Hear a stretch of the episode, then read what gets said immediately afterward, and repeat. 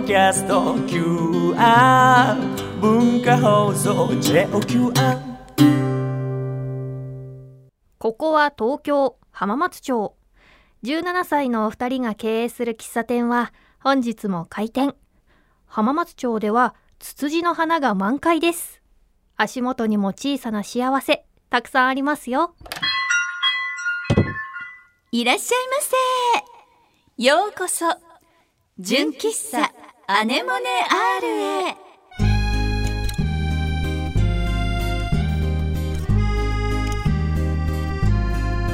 皆さんこんにちは、井上きっ子17歳です。おいおい。皆さんこんにちはチーム T 絶対的センターあっちゃんこと田中敦子17歳ですおいおい。本日も純喫茶アネモネ R 営業いたします。私たちのトークやコーナーはもちろん声優朗読チャリティー文芸アネモネアールについての情報もお届けいたします。はさて、5月にいつも咲いているツツジが、うん。今年はもう結構咲いちゃってるんですよね。そうなの。嬉しいよね。ね。お花見るとね、なんかワクワクする。桜もそうだけどなんかうん。今年は1ヶ月くらいこう、んうん。全体的にね、うん。開花が早かったりしてますけどね。そうだよね。なんか私ツツジの花っていうと思い出すことがあるんだけど、まあ、小学校に入る前とかかな。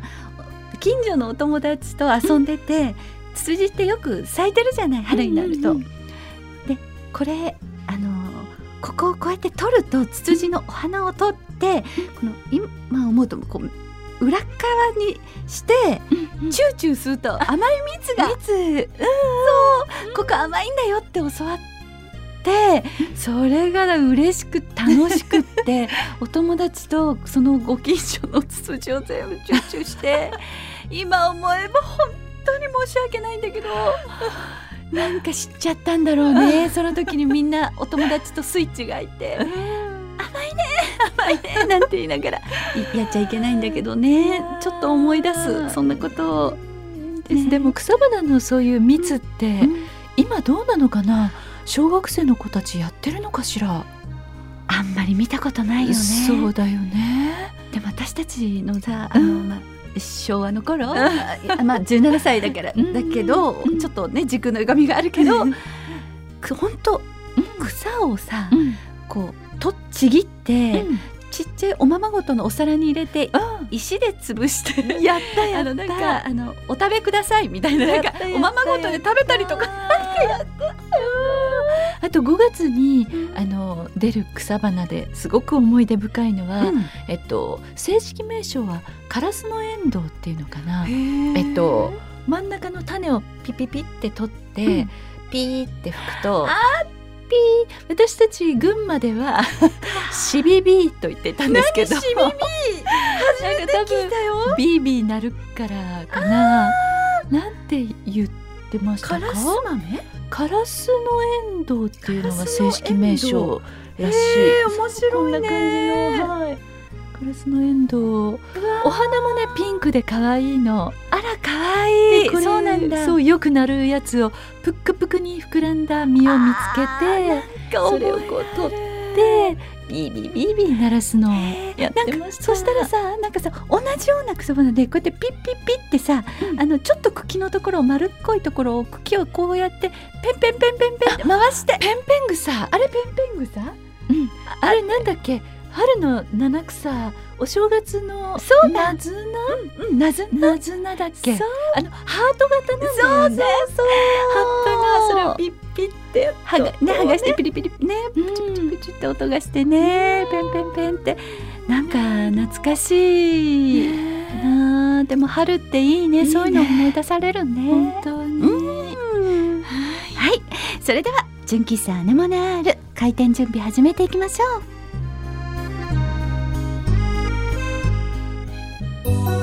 純喫茶アネモネ R きっちゃん？はい？レンゲ畑の妖精みたい。さっきのね草花話からのつながりで、そんなきっちゃんは最近何かありましたでしょうか？ありがとうそんなきっちゃんでもないけど。でもレンゲ畑いいね。いいよね。なんか本当にああやって草花のところにこうしゃがんでこう夕暮れまでこう、うんお花を編んだり本当に。ね。あの白爪草あをね編んだよね。いいね。今の子供もいっぱいやってほしいね。ね。えっとね最近きっちゃんがあのーちょっと好きでやってることがあってはい。それはねあのこの「世界を食べよう旅ご飯っていう杉浦さやかさんっていう方が書いてるこの、ま、文庫本をねちょっと本屋さんで見つけて、あ、うんうんこれかわいいと思ったんだけど見てパラパラパラって。いい。イラストがカラーで。そうなの。実は文庫本なんだけど、カラーのイラスト。この方が絵も描いて、えっと、文章も書いてっていうこう世界を旅したあの本なんだけど。あー好きそういうの。いいよね。あー私も読みたい。買います。あ一緒に2冊買えばよかった。でねこれを読んでると、この世界中の美味しいものをこうやってほっこりした絵でね、素敵。こうやってね描かれてる。ごめんなさいね。皆さんには今ちょっとお見せできないんだけども。あの要はレストランとか、うん。いろんなところのカフェとか。の食べたもののイラストがとても可愛いですカラーで。そうなの。それであのその時ねあのこうだったよ。ここの晩秋のパリ朝7時。まだほのくらいサンラザール駅を列車は静かに発車しました。みたいな感じで素敵なナレーション。いやもうもうどのページもこうやって世界中のいろんなあのプチ情報とともに美味しいものが載ってて例えばこうフランスだとノルマンディーの牡蠣みたいなあこうタイトルがねもうタイトルを見るだけでもうキュンとしちゃって他にもヘルシンキでランチみたいな。ヘルシンキ。いいよね北欧。いいよねフィンランド行ってみたい。他にもチェコビールの誘惑。うわー。もうビール飲まないけどね。なんかさこうに言われると 美味しいんじゃないかって思っちゃうでしょ。もうねほんとあの今のね何を言いたいかと言いますとはい。今のこのコロナ禍うん。まだまだ皆さんこう自粛期間中でどっか行きたいなと思っても行けないじゃない、だから 妄想してるの。これを読みながら。大切。大切よ。もうこれ読みながらもうあのー心が羽ばたくというか 世界中を。それであのーなんかあーこんな世界にはいろんな素敵なところがあるんだな。あと食べたことがない美味しいものがいっぱいあるんだな。なんて思いながらベトナムおふくろ定食とうかね。わごまも美味しそうみんな。なんかねいいなと思いながら。で私が今ねこのふわってこう空想とか妄想とかしながらいいないいなと思いながらうん。でもある種現実的な部分もあってね私、うんうんなんだろう。あのそうかこのコロナはいつか終わるんだ。必ず終わるんだ。その時に 旅に行けるように貯金しようと思って。でね旅行の貯金を。で私結構あの毎年こう年末年始で家族でね旅行海外旅行行くのが結構好き結構っていうほど行ってはないけどね。ここ数年ちょっと行くことがあったんだけどそれっていあのある時に気づいたの。行こうと思ってうん。行くとなると大変だけど、もう1年かけて貯金しておくと、その旅行の貯金を例えばだけど月々ねあの人によってとか場所によって、ね、近いとこだったらねお休みに行けたりとか。もするし、月々5,000円でもいいし、2万円でもいいし5万円でもいいし頑張って月々旅行貯金をして1年後にそれを行くっていうのをそれ母からなんか教わって「ママなんかもこうやって行ってるのよ」なんて言って。で早めに計画を立てるとうん。安いツアーが取れちゃいます。なるほど。私あっちゃんにもね時々言ってたけど安かったのよなんてよく言うじゃない。でもそこ大切だよね。大切。やっぱりお得感大切。お得感大切。ギリギリに行こうと思うと、うん。一番あの高額なツアーしか選べないんだけど 私がよくその海外ね行った時はもう平気で半年前7ヶ月前ぐらいにうん。予約開始とかあって、うんそうすると「そこね!」みたいな感じで取れたりしてあの行くこともできるし、なんかお得に楽しくあの行けるのがいいなと思ってちょっと今また今は行けないけどまた旅行の貯金をして。素敵。そう普通の貯金とは別にその楽しみ貯金っていうのもできていいんじゃないかななんて皆さんにもおすすめです。なるほど。もうお姉ちゃんからの素敵な時間の過ごし方。そうだねねいいいいね。あとちょっとねこの本さっきの本なんだけどあの日本のところもちょっと載ってるのよ。えー、本当だ。そうなの。だからねこれも、うん。日本だったらもうすぐ行けちゃうななんてもうちょっとしたらいけるんじゃないかなって思ってね。そう。もうはい。なんかホームページにもねこれ書いときましょうね。うん。このタイトルをねうん本をね、うん。はい「世界を食べよう旅ご飯っていう本なんですけどね。素敵。はいちょっとそんな感じで楽しんでおります。素敵なおすすめありがとうございました。ありがとうございます。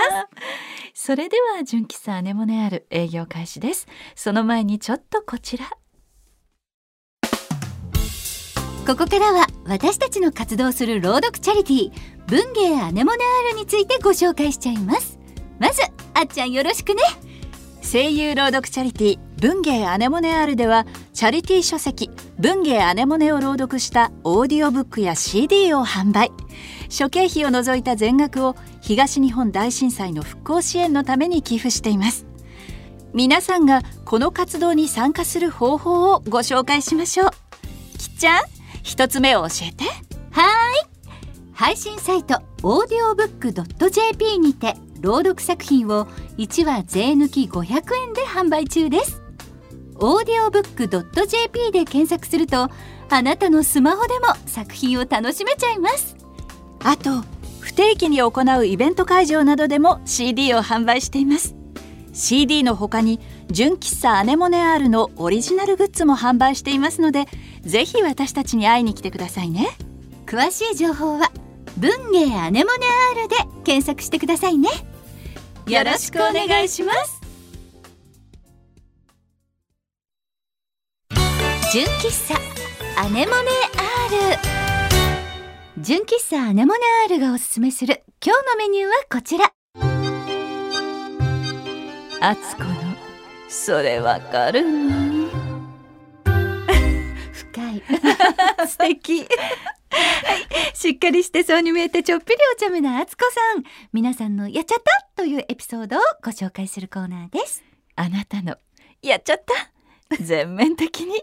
フォローします。はい、はい、ということで今日は、あの先にお便りを、えっ、とお客様をはい。ご紹介したいと思います、はお客様ネームまるぴさんから、えーいただきました。いいらっしゃいませ。いらっしゃいませ。ナウなヤングの17歳のマスターさんたち、うん。アルバイトの黒岩ちゃんお邪魔します。いらっしゃいませ。キクコお姉ちゃんツイッター見ました、アジャパーなやらかしをしでかしてしまったようですね。なんだろうスタジオに入ろうと消毒液や検温をしたら 隣の専門学校だったそうで。敦子少佐のコーナーに投稿できそうですね。新年度になりました。新たな気持ちでファイト一発！ということですよ。ありがとうございます。びっくりした私 これあの多分あっちゃんも行ったことがあるスタジオだと思う、そうなんだ。はいあるところなんだけども、はい。あのレギュラーが始まって、まだうんと2回目でそのスタジオに行くのが昔何度かちょこっと行ったことあったんだけど、あ久しぶりだこのスタジオ。あでもレギュラーだからこれからここに行くんだと思ってちょっとあまり慣れてないスタジオだったの。それであのそうだここここってたその時にマネージャーさんも一緒で、でマネージャーさんはそのスタジオ初めてだったから、マネージャーさんと一緒に「こっちだよ」なんて言ってマネージャーさんと二人で「ここだよ」なんて言ってあのシュッシュってやって 剣をピッて言ってこうやってよく見たら違うねみたいな感じで あのスタジオの隣の専門学校に入っちゃったよっていう 出来事がありました。すいません。やっちゃうことは誰でもあるある。本当にあつこがフォローしますよありがとう。では本日一人目の悩めるお客様をご紹介しましょう。はい。えー、お客様ネームくしろさんです。いらっしゃいませいらっしゃいませ。厚尾少佐きお姉ちゃん、文芸アネモネ R の皆様、こんにちは。お邪魔します。はい。春ですね。うちの妹の子供がうん春から幼稚園に入園することになりました。はい、その準備を手伝っているのですが、うんそこでちょっとやらかしました。うんおむつに全部名前を書いてうんと言われ作業をしていたのですが、あうんそういうのあるよねね幼稚園行く時ね仕事から帰ってきて疲れていたのでぼーっと姪っ子の名前を書いていたら、なんと途中で自分の名前を書いてしまいました。家族は爆笑。もったいないので家で使うことになりましたが僕の名前が書かれたおむつを履いている姪の姿は何とも違和感です。これマジックで書くんだよね。紙おむつにね。そうだね。そう。厚尾翔さんこの気持ち分かってもらえますか？やっちゃった全面的にフォローできるかな？かな？なんかあの今のお便りだとお名前男性なんですね。そうだね釧路さんはね。そうだね。じゃあなんか例えばさ、あの厚尾みたいなさそういうことだよね。そういうメイってことは女の子に女の子のおむつに例えばなんか一郎みたいな 名前を書いちゃってそれを履いてるってことだよね。すごいなんか。すごく想像できて可愛いね。かわいいね。でもこれは写真に撮っといてほしいね。そうだね。うん。本当に。いい思い出。いい思い出になります。なんか自分の名前よくさあるのはさ、こう例えばあのなんか家族の提出物とかで、えっと母の名前を書いて 自分のなんかあのこのご記入くださっている方の名前とかさいろいろあるじゃない？なんかねそれでなんか本当は母親の名前とか書かなきゃいけないところに田中敦子って書いちゃった。間違っちゃったみたいな。わかるよ。もうどうして間違えちゃうの？こう一回で正しく書けたことがないもうほんとそれはあるね。あるね。あるよね。履歴書とかもねそうか。ってことはみんなやっちゃうってことですか？みんなやっちゃってるってことだからあのこんなんでフォローできたかな？できたできた。はい、はい、くろ様安心していただけましたか？はい。では次の悩めるお客様です。えー、お客様ネーム愚か者さん。はい。いらっしゃいませ。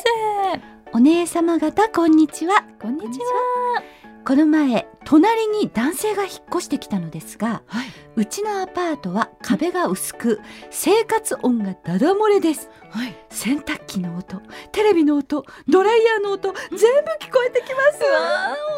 それはなんとか我慢できるのですがさすがに夜中に歌っていた時にはついに壁をドンと叩いてしまいましたそれ以来音はしなくなりました。次の日隣にある銭湯に行こうと家を出るとはい。お隣さんと鉢合わせ。お互いちょっと気まずかったです。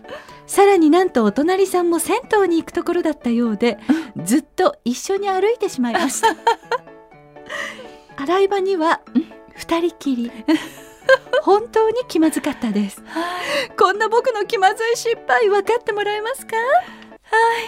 あなたの壁ドン。やっちゃった。これあの男性同士ってことなんですね。きっとそうだね。そっか。最初あのお隣に男性が越してきたのでっていうところでなんか最初あ女性が男性に壁ドンって思ったんだけどでも洗い場が一緒だったってことはねそうだ男性同士のペアってことになりますね。そういうことですね。ね。えいやなんかでもなんだかちょっとこの壁ドンと、あとあの銭湯に一緒に行って、ほらあの裸のあの付き合いじゃないけどなんかよくあるじゃない？それでこうちょっと一皮むけるっていうか何？あのーなんか一線を越えられるっていうか、とこれから仲良くしてみたらどうかな。ちょっとちょっとちょっと戻っていい？一線を越えられる？まあでも確かにね、ご近所さん付き合いってこう、なかなか難しい難しいもんかね。でもまあ少佐の言うようにうんうん。仲良くできたらいいでなっきたらいいなってことでしょうか？そうですね、はい。あの私たちもよく例えばあの仕事帰りとかうん。で「あお疲れ様でした」って言ってうん。すっごい「じゃあねまたね」なんて言って、うん。駅まで一緒っていうこととかよくあるじゃないですか。よくあのバイバイした後のそうそうちょっとした気まずちょっとしたうん一緒だねみたいなね。あどっち？なんて。そこからの？みたいな。ねよくあるから。ね。そういう気まずさを超えて、うん。あの一線を越えてっていうのはその気まずさを超えたその先になるほど。あるうん。ご近所さん付き合い、うん。素晴らしいいです。よそんな感じかな？かったです。はい愚か者様安心していただけましたか？はい。では次の悩めるお客様です。はい。えー、とお客様ネーム神羅万象さんです。はい。いらっしゃいませ。少佐お姉様ご機嫌うるわしゅう。はい。麗しいです。2年ほど前の話なのですがはい。会社の忘年会で飲みすぎてうん。ベロンベロンに酔ってしまいました。はい。そして起きたらなんとそこはゴミ捨て場。真冬の深夜3時のゴミ捨て場は寒かったです。記憶はほとんどありませんが後日同僚に聞いたらあれはやばかった と言われました。それが僕の人生で一番すごい失敗談ですかね。厚尾少佐許してもらえますか？あなたのやっちゃった許す許す でもこのあのゴミ捨て場ってどういうゴミ捨て場なんだろう？なんかほらあのーほら建物の、うん。例えば飲み屋さんうん。だったりすると、うん。うん。その建物の中のうん。お店の外によくゴミをまとめて置いとく場所、うんというようなゴミ捨て場うん。もあるし、もう本当に普通に表に出て路地を歩いてて、うん。住宅街でさよくさゴミ収集あるあるある。じゃない？ね。ネットかぶせるような、うんうんそういうところかな。なんか状況がねね。それによっても大きく やっちゃった度合いがちょっと大きく違ってきます。なるほどね。ねでもなんかどんな状態で目覚められたんでしょうね。なんかあのよく漫画とかでは見るじゃない、うんねうんそれでこう目が覚めたら、うん。頭の上に魚の骨のすそくなっててで絶対猫がニャーみたいな。うんカラスがカーかみみたいな。たいな。のか、さりげなく横たわっうんて出たのかさ寒かったってことはおそらくあのネットを布団代わりに あのなんか手繰り寄せてかけてた恐れあるよね。そうですか。でもそれはそれで楽しい。はい、新羅万象さん、あの、良かったと思います。あの、朝までいて、ゴミ収集車がガーって来て、うん一緒にあの持っていかれなくて。よかったから、そこはあの、良かったって。なるほどね。はい、そ確れはもう本当に。そうだね。気がつかなかった。はい、ゴミ収集車に乗っけられなくてよかったなって思うことにするのが良きでしょう。素晴らしい。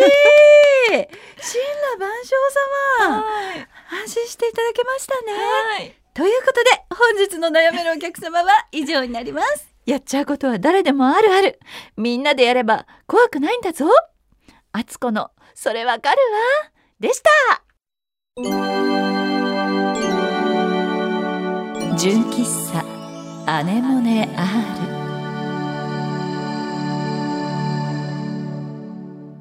今日の純喫茶アネモネアールも閉店のお時間が近づいてきました。ここで、アルバイト店員のクロちゃんにも登場してもらいましょう。はい、こんにちは。アルバイト店員の黒岩です。よろしくお願いいたします。お願いします。今回もですね普通おたいただいておりますのでご紹介したいと思います、えーお客様ネームニーナさんですいらっしゃいませ。きっこさんあつこさんこんにちはこんにちは。先日リアル17歳を迎えましたお二人と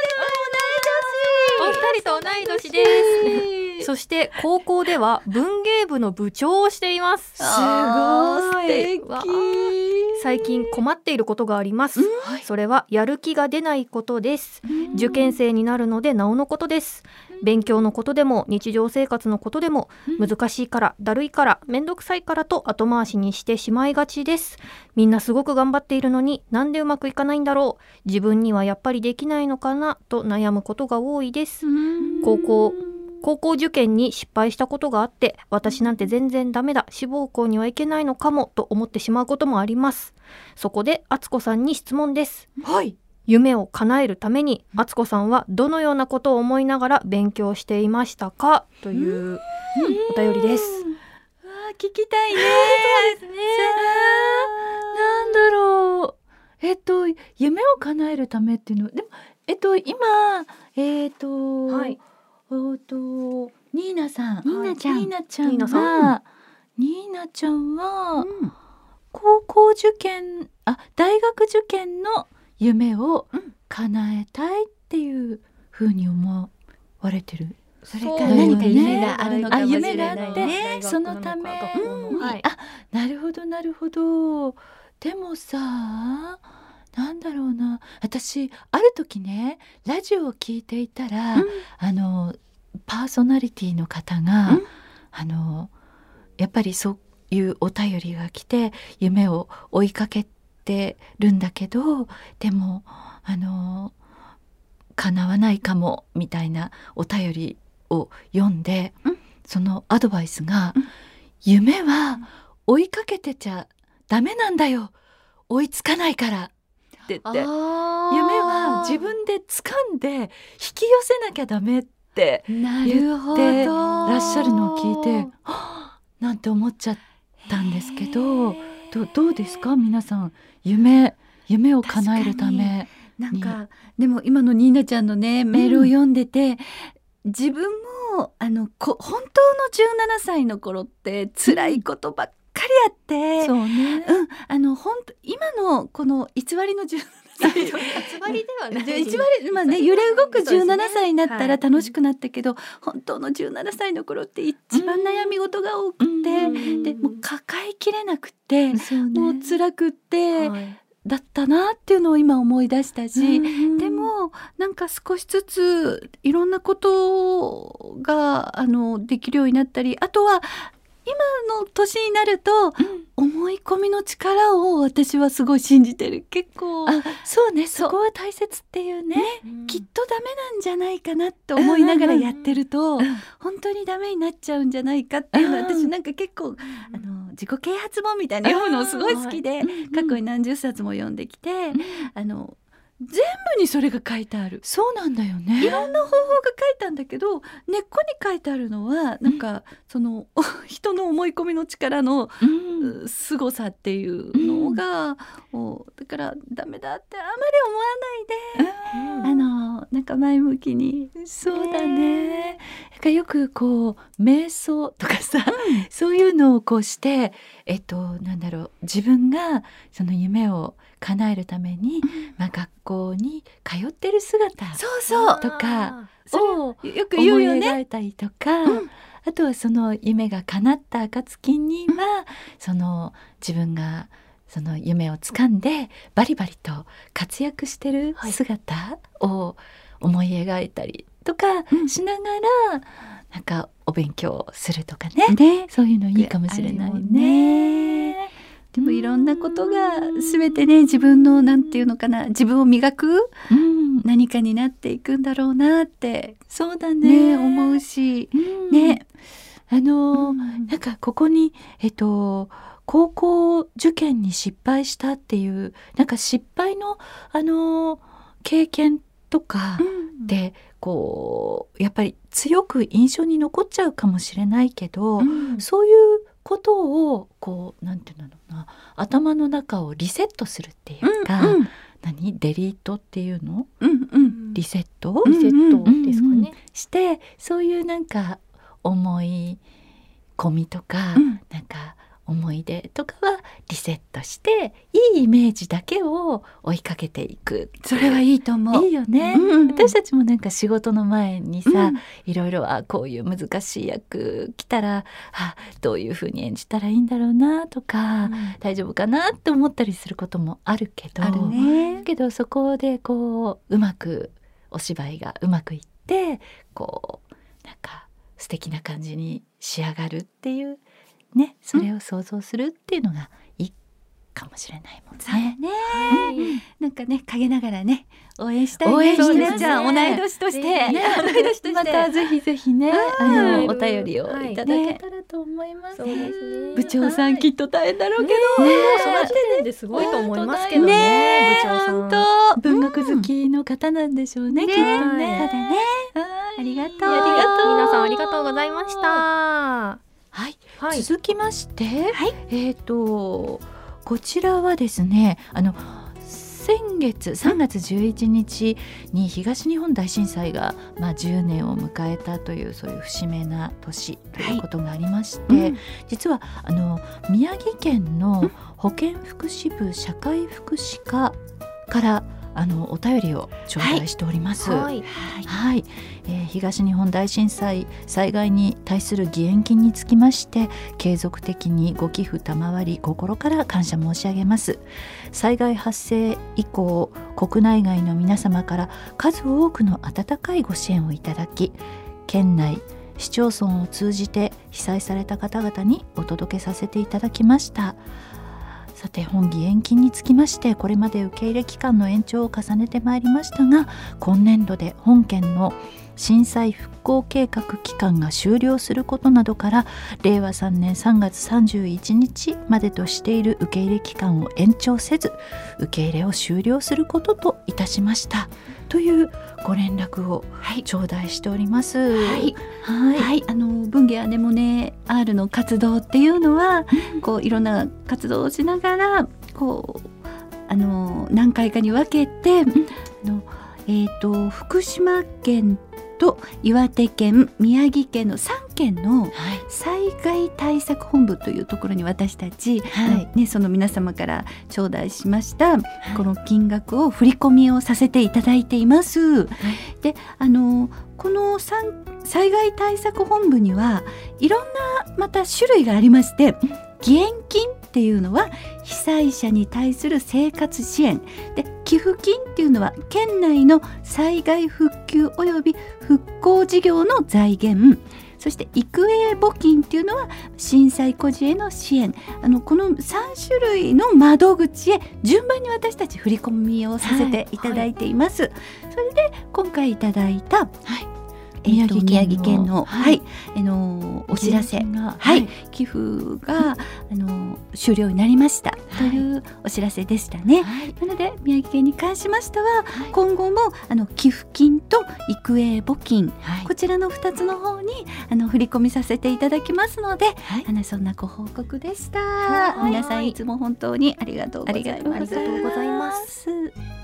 さてこのお店では皆様からのメールをお待ちしております。メールアドレスはアネモネ -r アットマーク joqr.net anemone ハイフン r アットマーク joqr.net です。皆様からのコーナーへのメールフリートークで話してほしいお題などこちらまで送ってください。ここで文芸アネモネの先生方の新刊の情報です。綾瀬丸先生の単行本草原のサーカス。南綾子先生の文庫版。結婚のためなら死んでもいい。蛭田麻子先生の単行本凶暴小説家。柚木麻子先生の文庫版踊る彼女のシルエットが現在販売中です。そして綾瀬丸先生の文庫版不在は4月23日に発売になります。こちらもよろしくお願いいたします。次回の純喫茶アネモネ R の配信日は5月3日です。お楽しみに。ということでここまでのお相手は井上貴子と田中敦子とアルバイト店員の黒岩君代でした。またのご来店。お待ちしてます。